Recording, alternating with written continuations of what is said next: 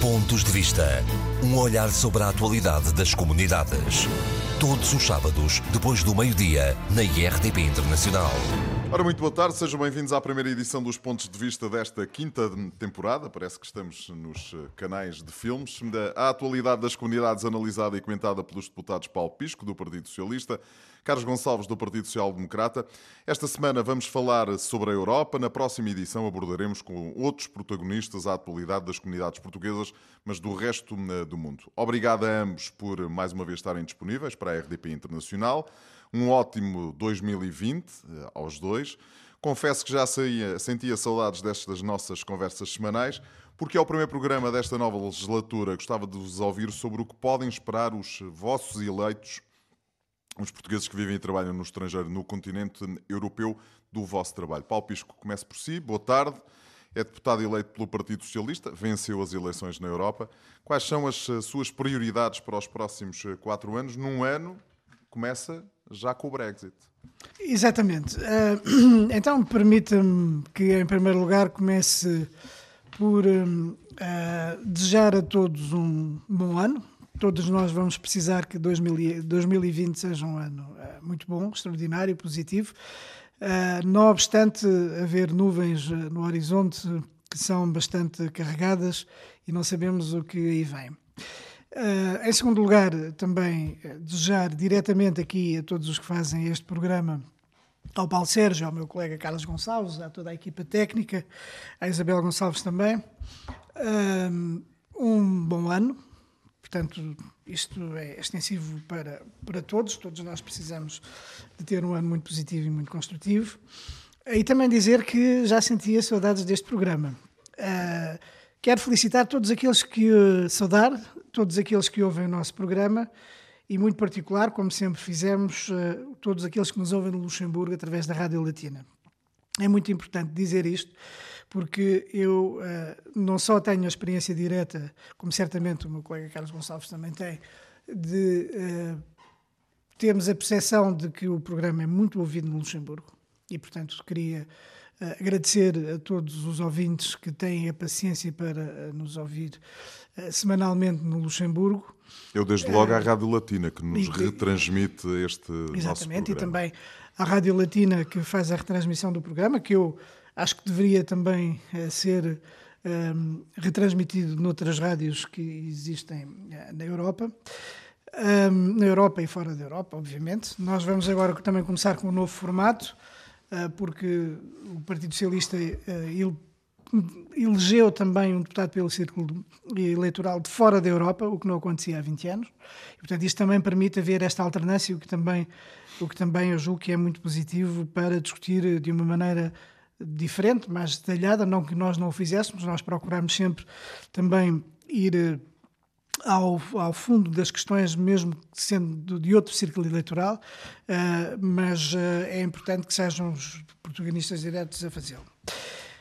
Relativamente àquilo que nos espera, eu, uh, eu gostaria aqui de fazer algumas referências que me parecem também importantes nesta abertura do, do ano. por um lado, Uh, embora nós estejamos centrados, obviamente, na Europa, mas se me permitisse, eu gostava de fazer aqui algumas outras referências de natureza internacional, porque estes são os desafios que nós continuamos Até a ter. Até porque estamos em plena crise no Médio Oriente e, portanto, Exatamente. também não podemos fugir um bocadinho e não disso. Podemos não é? fugir a isso. E não podemos fugir a isso, acho eu, porque este é, neste momento, o assunto mais preocupante que existe na cena internacional e que pode ter grandes repercussões uh, a nível global a todos os níveis, porque isto vai mobilizar, já está a mobilizar a União Europeia, está a mobilizar todos os Estados de todos os continentes, em virtude das repercussões que isto pode ter, diretamente e indiretamente, porque nós nunca sabemos se aquilo que agora aconteceu, de uma maneira que, na minha opinião, é uma, é uma forma extrema de reagir relativamente a alguns acontecimentos que têm vindo a acontecer na região do Médio Oriente, por interposta pessoa ou diretamente, no conflito que agora está aceso entre os Estados Unidos e o Irão, um, houve uh, sinais de que estão a rufar já os tambores de guerra. E esperemos que isso não aconteça. Porque o secretário-geral das Nações Unidas, o português António Guterres, disse que o mundo não tem condições para aguentar uma nova guerra no Golfo. E todos nós sabemos que as guerras no Golfo têm, muitas vezes, consequências muito alargadas, não apenas atingem a região, mas atingem uh, todos os continentes, atingem as relações entre os países. Por exemplo, a relação que há entre os Estados Unidos e a Europa está também a ser atingida porque os europeus não seguiram a, a, postura dos Estados Unidos, não fizeram uma condenação, fizeram antes um apelo à contenção, o que é uma coisa completamente diferente. E, portanto, daqui poderão vir consequências a todos os níveis. Para a Europa, para os europeus, para os portugueses que vivem na Europa, em todos os países, para os portugueses que vivem nos Estados Unidos, para as forças militares portuguesas que poderão estar de alguma maneira envolvidas. Nós também temos um, soldados que, portugueses que estão no Iraque e este é um sinal eh, da maior inquietação e da maior preocupação, eu acho, que uh, nós não podemos estar imunes a isto, nós podemos falar sobre um conjunto de outras coisas que têm a ver com as comunidades portuguesas, mas nós não podemos, se houver uma nova guerra, isso não está posto de parte se nós vimos os comentadores, se nós vimos as posições de muitos dos países, vemos que isso é um dos cenários que, um, que está sobre a mesa, que é muito possível de acontecer. Até porque, como uh, os Estados Unidos reagiram de uma maneira excessiva, exagerada, eliminando o número 2 do regime iraniano. Obviamente que os iranianos não iam ficar por ali, porque claro. há um longo passado até de conflito entre os Estados Unidos e o Irão, que vem desde os anos 50, e que, uh, portanto, mais uma vez acabou por se refletir, e o Irão também ripostou contra duas bases americanas, lançando 22 mísseis. Agora, vamos ver como é que as coisas vão desenrolar-se. Os, uh, os Estados da União Europeia estão todos empenhados em fazer um apelo à contenção. Aliás, antes desse ataque, aquilo que eu ouvia dizer eh, de, de, de muitas fontes era que os Estados Unidos, a União Europeia estava completamente empenhada em fazer um apelo à contenção do Irão, mas a resposta do Irão não se fez esperar, como é normal. E podemos também aqui traçar uma, uma linha direta entre aquilo que aconteceu nos últimos tempos e que tem a ver com em primeiro lugar, os esforços da administração de Barack Obama para uh, conseguir um acordo nuclear entre os Estados Unidos, o Irão e um conjunto de países da União Europeia e a União Europeia. Acordo esse que já está rasgado, não é? Que o, que o presidente Donald há essa Trump ideia de rasgar retirou por parte dele. Do, do Irão. Retirou-se dele e, como se isso não bastasse, Uh, aplicou sanções muito duras que vieram a causar muitos problemas também ao Irão. Quer dizer, quando se estava a caminhar, a caminhar numa trajetória de paz, eis que uma decisão da administração norte-americana acaba por deitar por terra todos esses esforços e começar a criar tensão e conflito que levou agora nesta escalada aquilo que nós uh, estamos a observar com a maior das, uh, das preocupações e que levou já também o Irão. Seja, temos esses acontecimentos mais próximos uh, que podem condicionar e vão condicionar seguramente a nossa vida, enfim, nos próximos tempos. Mas para os portugueses que vivem e trabalham na Europa, desde logo, essa preocupação é uma preocupação que está na primeira linha, mas temos aí o Brexit. Mas temos aí o Brexit. Está há três semanas de. Muito bem. Ser... Temos aí o Brexit e eu julgo que eu não podia deixar de fazer referência a este assunto. Que é importantíssimo. Porque, eh, por mais que eu queira pensar noutros, assuntos, eu sou completamente esmagado pelas notícias que têm surgido diariamente sobre, sobre, este, sobre este conflito. Temos o Brexit também. Teríamos também, noutras circunstâncias, a situação na Venezuela, que mais uma vez se degradou em termos de. Em termos de... Que é uma situação cíclica. Exato, mas. Aparece coisas... na primeira linha da atualidade, desaparece. Mas as coisas não melhoraram. Não. Pelo contrário, os sinais de degradação são cada vez mais intensos. O que é espantoso é que um, uh, eh, o regime e Nicolás Maduro continuem na mesma linha de atuação. E isso é, é verdadeiramente surpreendente. Não se percebe com uma contínua degradação, não há uma melhoria da situação, nem política, nem social, nem económica. Bom, mas isso ficará para os nossos colegas do Círculo de Fora da Europa sobre o Brexit. O Brexit é, uh, talvez, eu acho que nós devemos considerá-lo como um dos grandes desafios que a União Europeia vai enfrentar.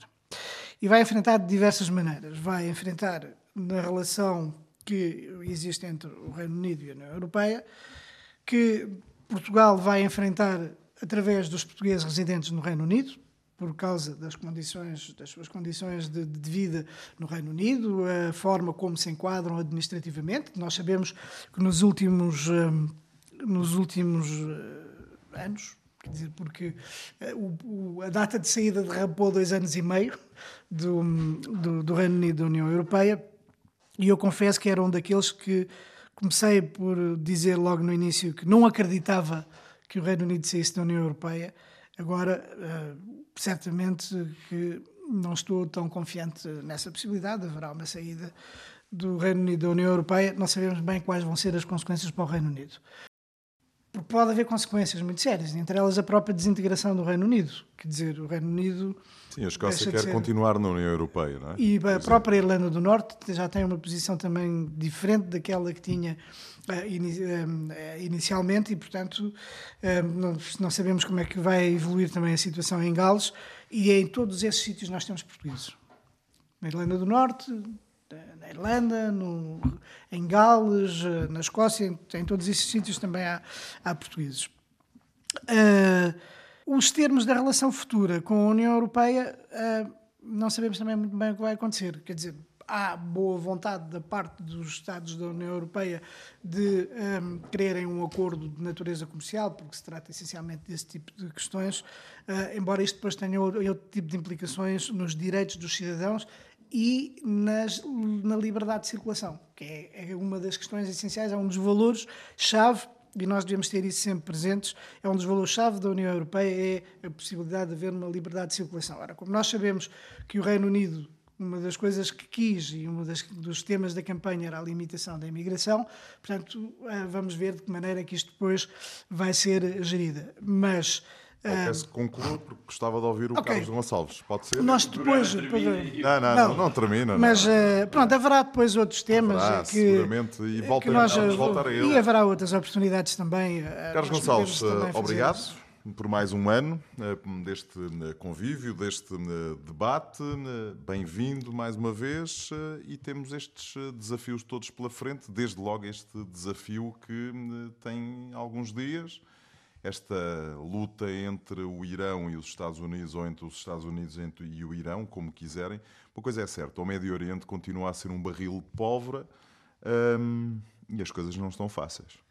Olha, em primeiro lugar, permita-me que saúde os ouvintes do programa Pontos de Vista, nomeadamente aqueles que nos escutam no Grão Ducado do Luxemburgo, já foi feita aqui referência, é, é uma clara verdade que o programa é ouvido, eu tenho ecos e o Paulo também tem ecos das pessoas que nos ouvem semana a semana. Agora vai ser certamente 15 em 15 dias, dado que vai haver também um debate ir fora da Europa, mas permita-me não só que o cumprimento a si, ao Paulo Sérgio, a toda a equipe técnica, mas saudar a RDP Internacional por manter este programa vivo e torno aqui a realçar que a RDP Internacional foi o único órgão de comunicação social português, do audiovisual, que fez um debate nas últimas eleições legislativas. Como aconteceu com a RTP, o que eu mais uma vez lamento e volto a lamentar aqui aos microfones, aos microfones da, da RDP Internacional. É uma empresa pública e eu pergunto, e pergunto àqueles que dirigem e que estão à frente dos destinos da RTP, se os portugueses que residem no estrangeiro, na análise que fazem que precede as eleições legislativas, não, não, não deviam também ter aqui, porque isto é uma área muito específica, muito própria, e aquilo que nós debatemos aqui não é normalmente debatido naquilo que são os outros fóruns de discussão e debate político em Portugal, e, portanto, se as outras entidades do audiovisual de âmbito privado poderão fazer escolhas relatoriais, eu acho que um serviço público de televisão, tal e qual como faz a RDP, deveria pensar nesta, nesta necessidade de o fazer. É um ano uh, importante, porque é um ano que precede também para Portugal um ano importante. Vamos presidir em 2021 a presença da União Europeia, 2021 vamos ter eleições presidenciais, 2021 vamos ter eleições autárquicas e, portanto, vai ser um ano, não digo em ebulição, mas um ano pré-eleitoral muito forte, não esquecendo também que, em princípio, devem ter lugar este ano as eleições para o Conselho das Comunidades Portuguesas. Naquilo que é a área específica das comunidades portuguesas, a razão pela qual nós estamos aqui, há um conjunto de matérias que nos devem chamar eh, a atenção, mas ela já foi aqui evocada, que é o Brexit, não tanto naquela que em termos políticos que se poderá debater, mas as consequências que pode ter, em primeiro lugar, para os portugueses que residem no Reino Unido e, em segundo lugar, para as relações entre, a União Europeia e o, e, o, e, o, Reino Unido, a União Europeia na qual está inscrita Portugal, e de que forma, nas relações bilaterais, Portugal poderá entender que esta saída do Reino Unido do Reino Unido da União Europeia poderá também ser uma oportunidade para estabelecer, estabelecer outro tipo de relações bilaterais. Mas a questão dos direitos dos portugueses, e não deixo de manifestar alguma preocupação em relação aos números que vêm vindo ao público, por vezes aparentemente poderão não coincidir com a verdadeira realidade no diz respeito aos riscos portugueses para a questão da residência. Estamos a falar da questão das empresas e da relação empresarial e económica entre os dois países. Estamos a falar muito particularmente do mundo académico e científico. Poderá haver aqui, particularmente, aqueles que estão que têm percursos académicos associados a bolsas de estudo e suportadas muitas vezes pela União Europeia, que vão ser aqui condicionados, e, portanto, os portugueses que vivem no Reino Unido eh, querem ter perspectivas de futuro e esta instabilidade que já tem bastante tempo. Espero que muito rapidamente. Seja como fará, um dado curioso, Carlos, é que aumentou o número de imigrantes portugueses a viajarem para o Reino Unido. Sim, e vai continuar. É difícil porque o Reino Unido continua a ser um país Atrativo. com uma capacidade de atração. Exato. Depois há, há, uma barreira, há uma, uma barreira. Eh, hoje o inglês é uma língua praticamente todos os jovens conseguem podem não falar muito bem, mas falam alguma coisa mais fácil por vezes para encontrar encontrar trabalho e depois para aqueles que chegam ao Reino Unido para um conjunto de atividades profissionais, seja na hotelaria, na restauração, na construção. A forma de recrutamento é muito mais simples. simples. Também é verdade que é uma forma de recrutamento e uma forma de legislação laboral que potencia uma maior precariedade. Há muitos portugueses que chegam lá e que vivem por vezes em condições não é relatado, mas nós sabemos, tem que alugar um quarto, porque o salário que, que a oferem não lhes permite, como é evidente, ter um, uma residência como teriam em Portugal, têm que acumular várias, vários trabalhos durante o dia para poder ter o rendimento subsistência necessário. E, portanto, mas é um país que continua, continua e continuará a ser atrativo, e esta é uma questão fundamental. Para o país, o, temos a questão do Brexit, temos a questão da Venezuela, que já foi aqui levantada, temos a questão da África do Sul, que é uma questão uh, latente e que poderá a todo momento surpreender-nos, e esta não é uma questão que toca só os deputados de fora da Europa, tem que tocar todos os deputados da Assembleia da República. Estas questões são matérias de interesse estratégico para Portugal. Estamos a falar de pessoas e, portanto, o nosso país tem a ver com as pessoas e, portanto, nós temos de ter uma atenção muito particular para esta matéria. Compreendo que não se deve criar de forma alguma aqui uma discussão que permita ainda preocupar mais as pessoas que lá estão, mas muito particularmente nas relações bilaterais com esses países é uma matéria que eh, nós temos que estar muito próximos e, e muito atentos para isto. Depois temos... é uma forma de nós fazermos o acompanhamento. Depois, depois há questões. Uh, que, ah, e, e em matéria social também temos algumas matérias que nos poderão levar à discussão, e uma delas é o Luxemburgo, tem a ver com com questões de âmbito social que poderemos ter que discutir nos próximos tempos, a ver, vamos nos próximos programas, e depois há, há sempre aquelas temáticas, isto respondendo à primeira pergunta certo. que fez, o nosso trabalho, aquela questão temática é a questão do atendimento consular e das dificuldades e da degradação dos serviços consulares, o que é que vai Continua. acontecer? Continua, mas neste momento o que é que vai acontecer em 2001? Será que finalmente vai haver medidas neste sentido? Quando discutirmos aqui o Orçamento do Estado, poderemos falar nesta questão. Temos a questão do ensino da língua, que cada vez eh, nos manifesta mais preocupação e começa a haver pessoas fora deste horizonte das comunidades portuguesas eh, a redigir textos e a apresentar alguma, algumas queixas à, à, situação do ensino português no estrangeiro. Temos a questão do atraso do processamento de reformas que se tem vindo claramente a agudizar e aquilo que parecia que poderia estar em vias de solução, aparentemente não está em vias de solução, e, portanto, este ano, com o novo governo, que no fundo acaba por ser um novo governo, com uma nova, uh, um novo suporte parlamentar, vamos ver o que é que vai acontecer em 2021, sabendo de antemão que 2021 a, a classe política, e aqui permita-me, a classe política também sou político, vai estar de olhos naquilo que vai acontecer em 2021, que são as eleições presidenciais e, e, como é evidente, as eleições autárquicas que têm, como nós sabemos todos, uma importância fundamental em Portugal tem ainda por cima este, este, esta particularidade do calendário eleitoral serem sempre a mesma legislatura e, portanto, sempre momentos de grande análise política nacional e já estou a ver os comentadores uh, neste momento a fazer. Depois, é evidente que cada um de nós tem um desejo. Eu acho que o, o, meu grande desejo é ver que as comunidades portuguesas passem realmente a ser entendidas como uma mais-valia, mas não afastada, uma mais-valia integrante daquilo que é o país no, no, no, todo nacional. Esta preocupação tem que ser uma preocupação nacional, não pode ser sempre aquelas notícias um bocado paternalistas que aparecem muito particularmente na, na, na, na comunicação social. E depois, como é evidente, desejo a todos os ouvintes de programas de, de pontos de vista eu, muito sucesso. Eu também desejo alguns sucessos pessoais, políticos e até desportivos. E, portanto, como todos os ouvintes da, deste programa. Em relação à situação internacional, é evidente que isto tem consequências. Passa, até agora também agora discutiu o Orçamento de Estado e, se calhar, as contas do Orçamento de Estado poderão falhar desde logo porque o preço do barril de petróleo já está a subir. Isto é uma consequência imediata, com, com uma semana. E, portanto, além disso, nós temos portugueses que.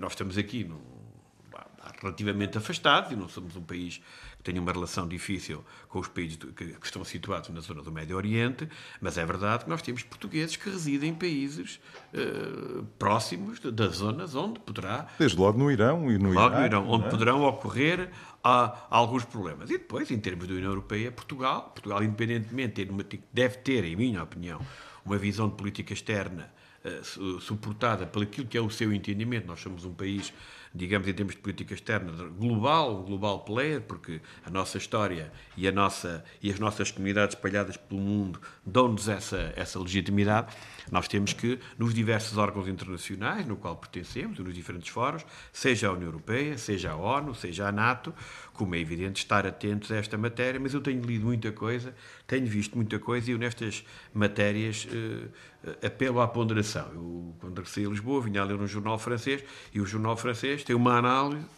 eh, francesa, digamos, do, do, conflito e das consequências que tem, eventualmente com algum mal-estar, porque as coisas eventualmente não tiveram conhecimento uh, prévio como tiveram outros países. Depois leia a imprensa espanhola, já uma vez. Portanto, nós temos de ter aqui alguma ponderação e a ponderação tem que ser feita na análise que nós fazemos. Portugal, na relação que temos com aqueles países e com, também com os Estados Unidos e, muito particularmente, qual é que pode ser o nosso papel, até para estabelecer alguns pontos nas organizações internacionais em que pertencemos. Agora, que são más notícias, nós não temos dúvidas absolutamente nenhumas e, e são notícias que depois têm outro problema.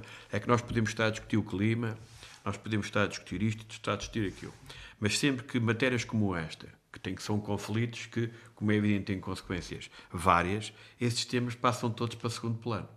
Eu não estou aqui a fazer nenhuma alusão à, à situação política interna dos Estados Unidos, mas também se pode dizer claro. isto no plano internacional, em que estas matérias, como é evidente, acabam por, passa a expressão bem popular, tapar todas as outras preocupações e é isso que realmente nos custa, independentemente das consequências. E repare, nós não sabemos o que vai acontecer, mas acredito que haja um conjunto de países europeus, muito particularmente europeus, onde vivem fortes comunidades portuguesas, que neste momento já devem ter desencadeado planos de segurança e de alertas a níveis bem superiores, porque, como é evidente, face a uma situação como esta, teme-se imediatamente uma proliferação de dados terroristas, individuais ou organizados, e, e portanto, temos de ter uh, algum cuidado. E no momento em que necessitávamos de paz, o planeta, neste caso, e o país e, o mundo, uh, realmente estamos outra vez envolvidos numa situação que é recorrente e que tem, tem muitas décadas e cuja solução nos parece cada vez mais difícil de avistar. Carlos, eh, porque hum, este é o nosso primeiro programa, eh, depois das eleições, eh, ainda não tivemos a oportunidade de olhar para os resultados das eleições e foi algo que nos ocupou durante tanto tempo saber se os portugueses iriam ou não votar,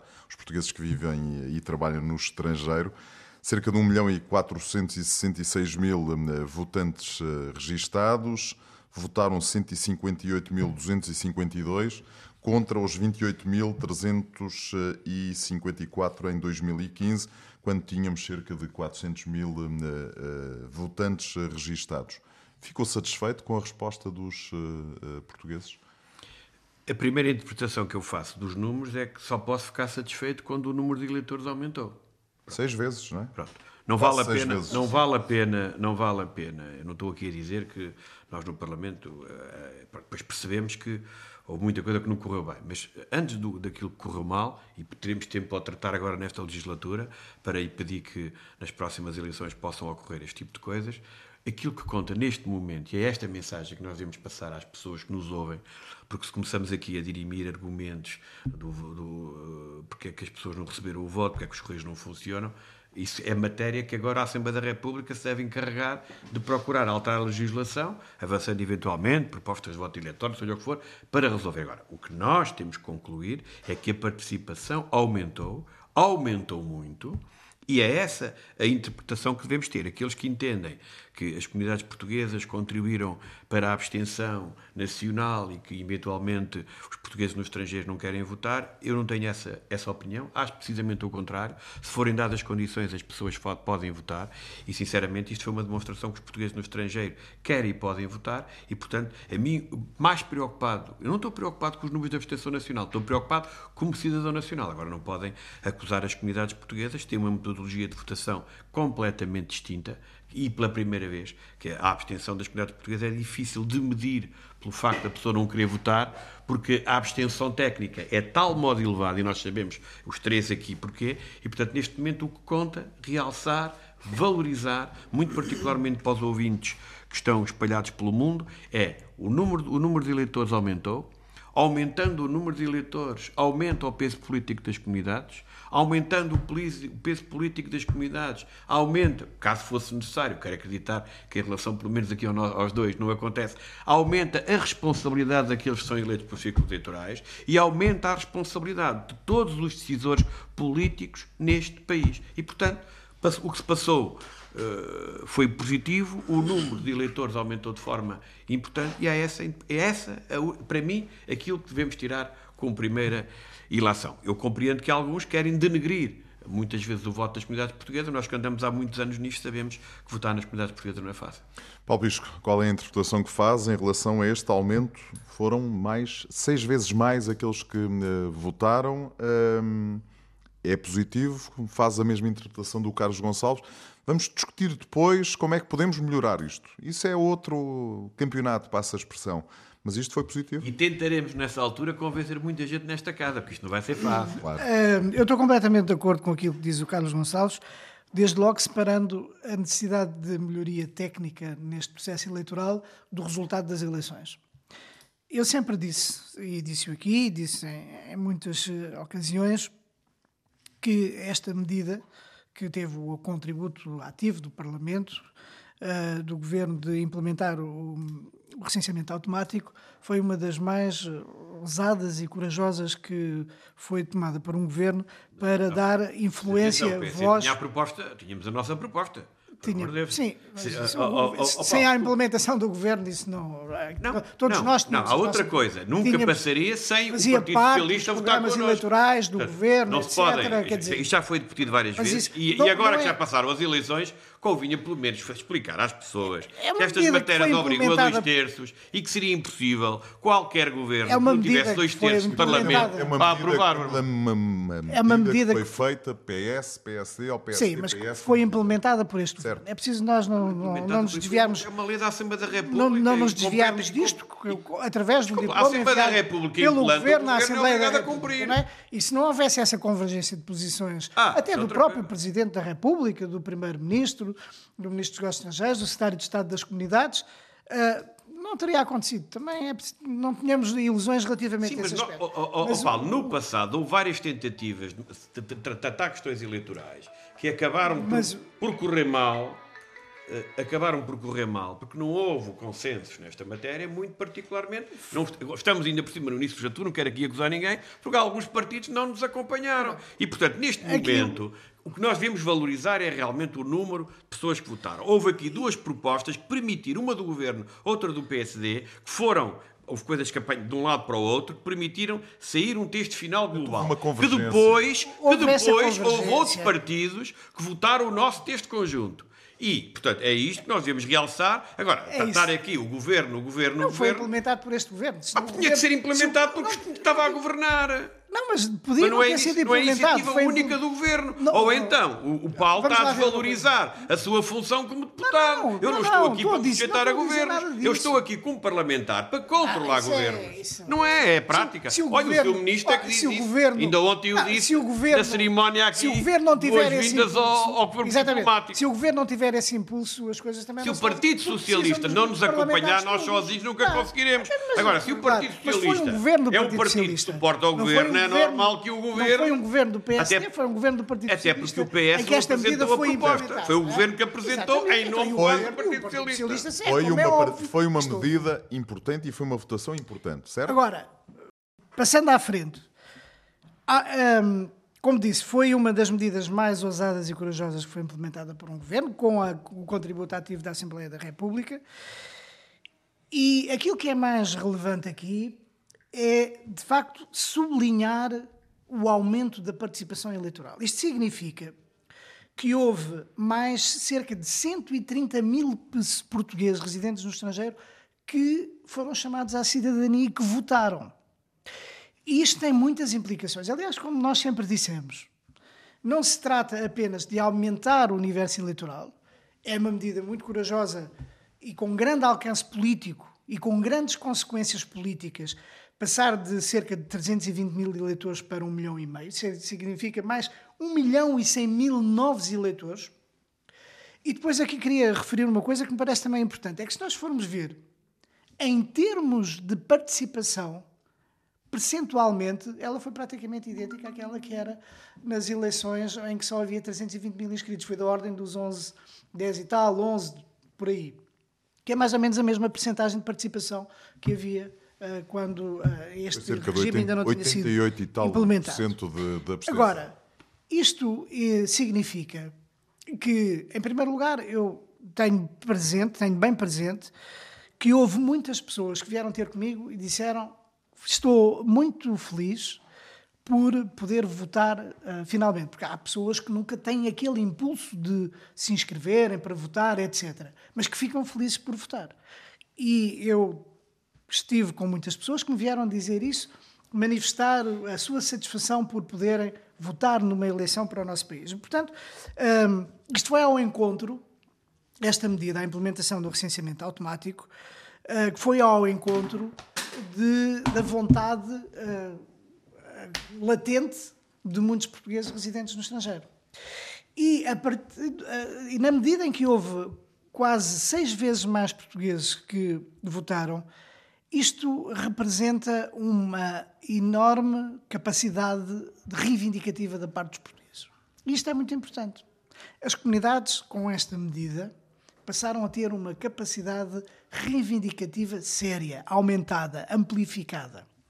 E isto é tanto mais importante quanto aquilo que nós observávamos de eleição para eleição, era que ia, ia havendo uma diminuição do número de votantes, do número de, de, de, inscritos e do número de votantes. Havia uma, alguma oscilação, mas havia uma diminuição. E depois nós confrontávamos com um quadro que era um pouco embaraçoso para todos nós e que não era positivo para a imagem que em Portugal se tem das nossas comunidades e até para a própria imagem dentro das comunidades, que era o facto de nós passamos o tempo inteiro a dizer, bom, existem 5 milhões de portugueses no estrangeiro.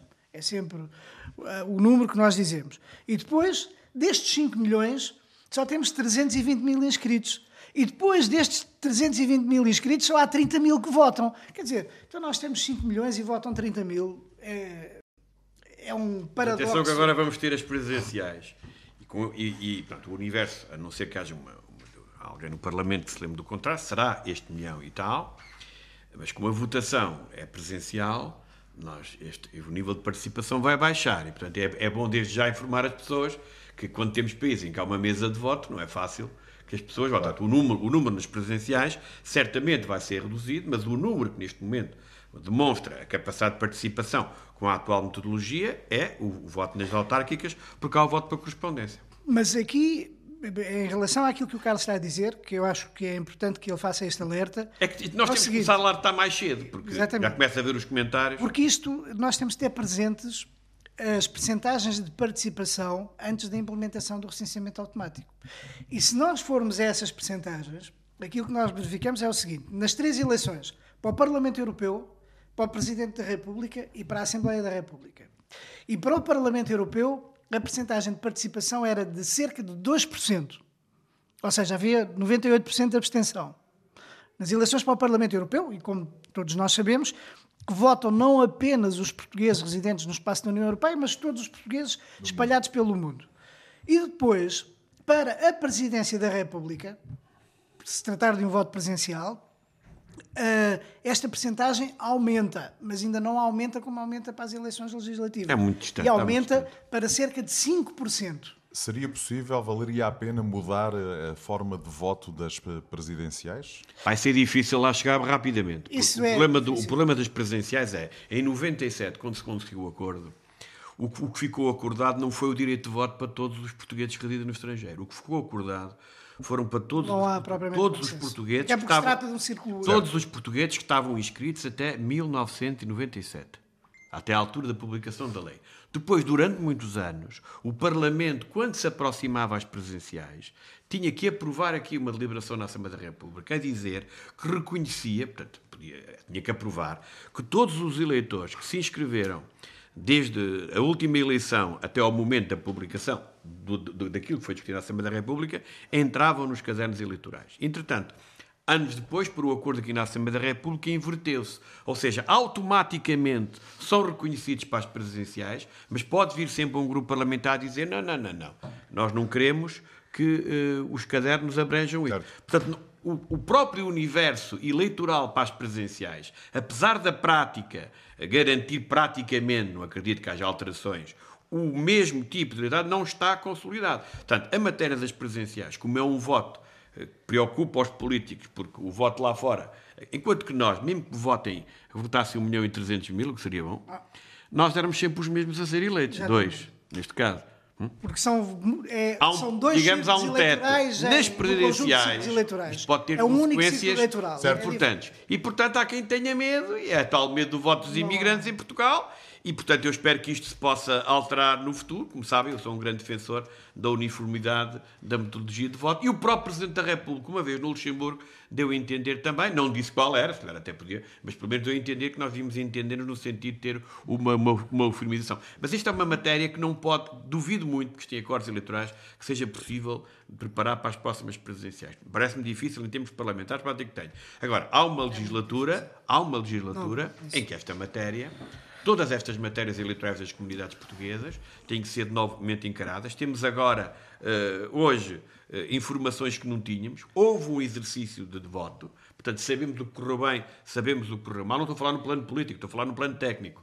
Um, e, portanto, temos não, capacidade há... de avaliação do que podemos eventualmente fazer. Mas há aqui um aspecto fazer. importante, Carlos. Há aqui um aspecto muito importante que tem a ver com o seguinte, com aquilo que eu disse atrás, que tem a ver com as consequências políticas desta participação eleitoral. Sim, o que eu disse há é pouco. Que uma Até coisa... nós temos mais responsabilidade. Exatamente. Uma coisa é votar em 30 mil num contexto em que há uma diminuição gradual do número de participantes e isso diz, ah, ninguém se importa lá com Portugal, eh, etc. E depois aqui também, não, aqui em Portugal, depois acabam também por não, não haver o mesmo tipo de impulso, nem o mesmo tipo de sentido de, de responsabilidade de olhar para as comunidades fora da questão eleitoral, porque as comunidades de, devem ser olhadas fora do próprio contexto eleitoral, devem ser olhadas por aquilo que elas representam da nossa posição no mundo. E este é outro dos aspectos que eu acho que é relevante, que é, uh, vamos lá ver, hoje a política externa portuguesa tem seis vetores, quatro mais dois que foram acrescentados pelo Ministro dos Negócios Estrangeiros Santos Silva. É que acrescentou é, mais algum este ano? Não, não acrescentou. Este ano não acrescentou mais. Passado, mas que eu acho muito relevantes. Mas que eu acho muito relevantes. Isso pode ser matéria de discussão.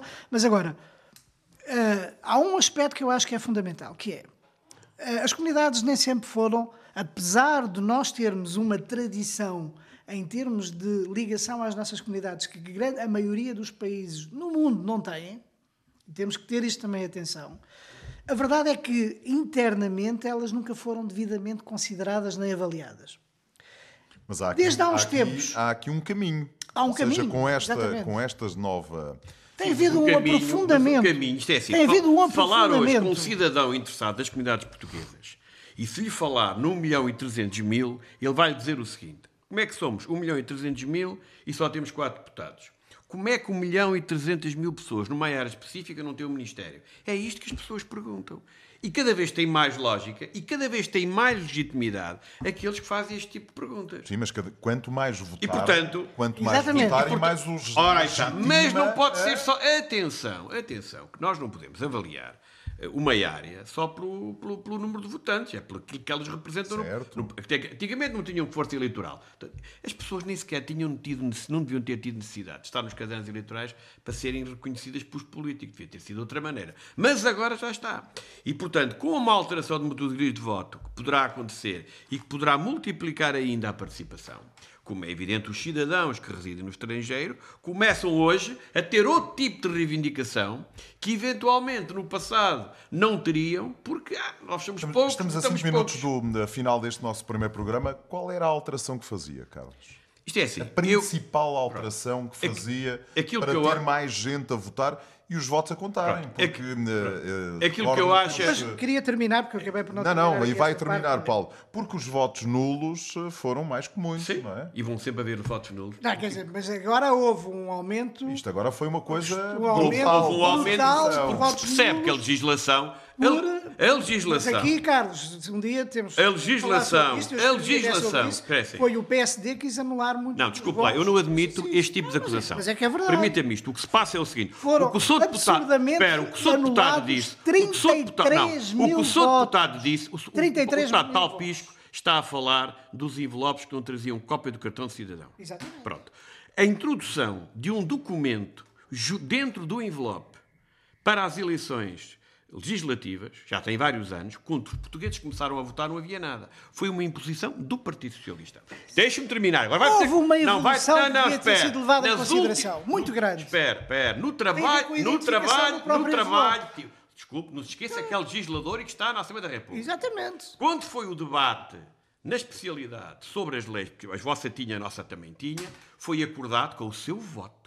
O seu deputado pertencia ao grupo de trabalho da apresentação de cópia do cartão de cidadão. Mas- o seu deputado permitiu-se descrever, Mas, descrever na Comissão Nacional de Eleições, tinha- Não, não, já lá havia vou, a já lá vou. Isso é a falso, consideração, já lá vou. havia é a consideração é para que fosse aceito. Isso é Tanto falso. que várias mesas, Isso é falso. várias mesas de voto aceitaram que os envelopes que não tinham, é a, legislador, não tinham a cópia do cartão de cidadão a pudessem ser contabilizados. Deixe-me terminar. Houve é mesas em que houve ó, mais votos Sérgio. nulos do que Ó, Paulo contabilizados. Sérgio. Oh, oh, Carlos, termine lá, E por o que favor. acontece? É, o que acontece é que os envelopes chegaram sem cartão de cidadão, não tinham qualquer identificação. Mas a questão é esta: o Sr. Deputado escreveu, escreveu, escreveu, que tinha falado com muita gente e que dizia que devia haver aqui. Ah, que as pessoas não tinham conhecimento que tinham o cartão, o, o cartão, o cartão de, de- do, do cartão de cidadão, que se esqueceram e que não enviaram. O senhor escreveu isso, esqueceram. Ah, não foi isso que eu escrevi. Pronto, foi isso que escreveu. Não, não, não, não. Ou seja, eu, eu trago-lhe o artigo que eu escrevi. o Sr. Deputado, eu tenho, então eu tenho lá, o Sr. Deputado e o não Partido eu Socialista invocaram ao não Tenho- cumprimento não da lei. dúvidas, não. Ao não cumprimento da lei. Ou seja, alguém que não paga os impostos Na diz, Comissão na, Nacional na de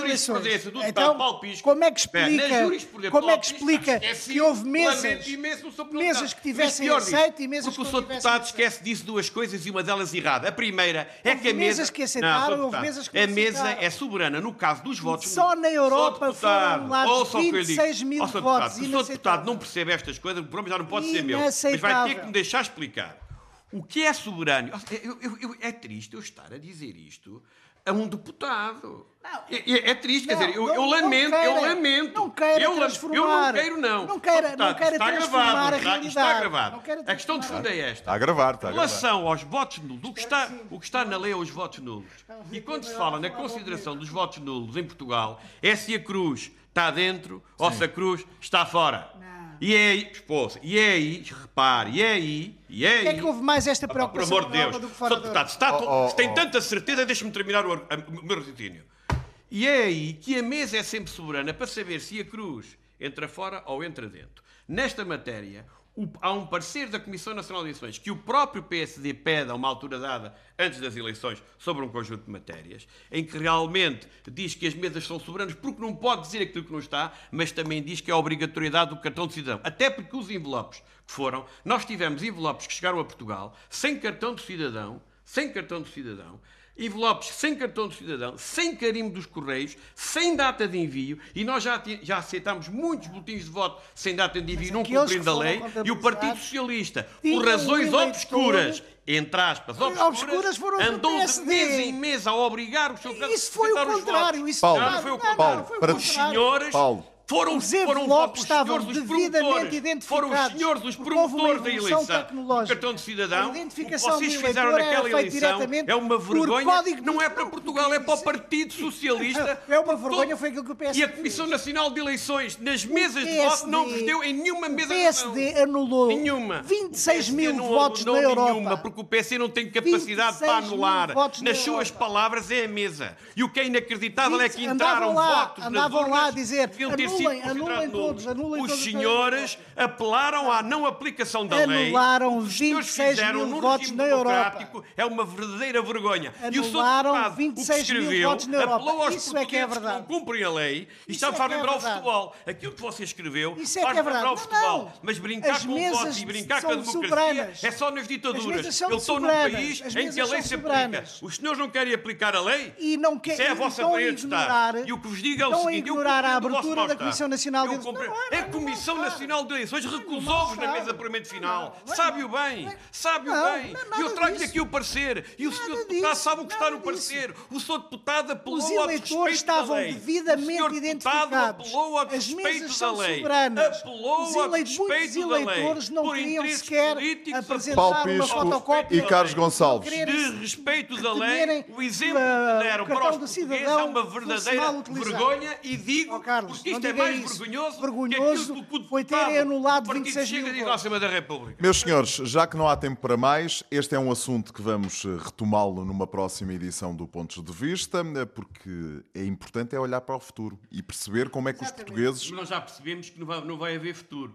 Porque espero que, que sim, agora neste momento espero é que a própria legislação que é imposta pelo PS, eles não querem aplicar. Há sempre Isto futuro. É inacreditável. Okay. Parece vamos, o futebol, Paulo Sérgio. Parece vamos, o futebol. Vamos, uh, Parece o futebol. Vamos olhar para o futuro e vamos ver como é que podemos uh, trazer mais portugueses que vivem e trabalham no estrangeiro a votar.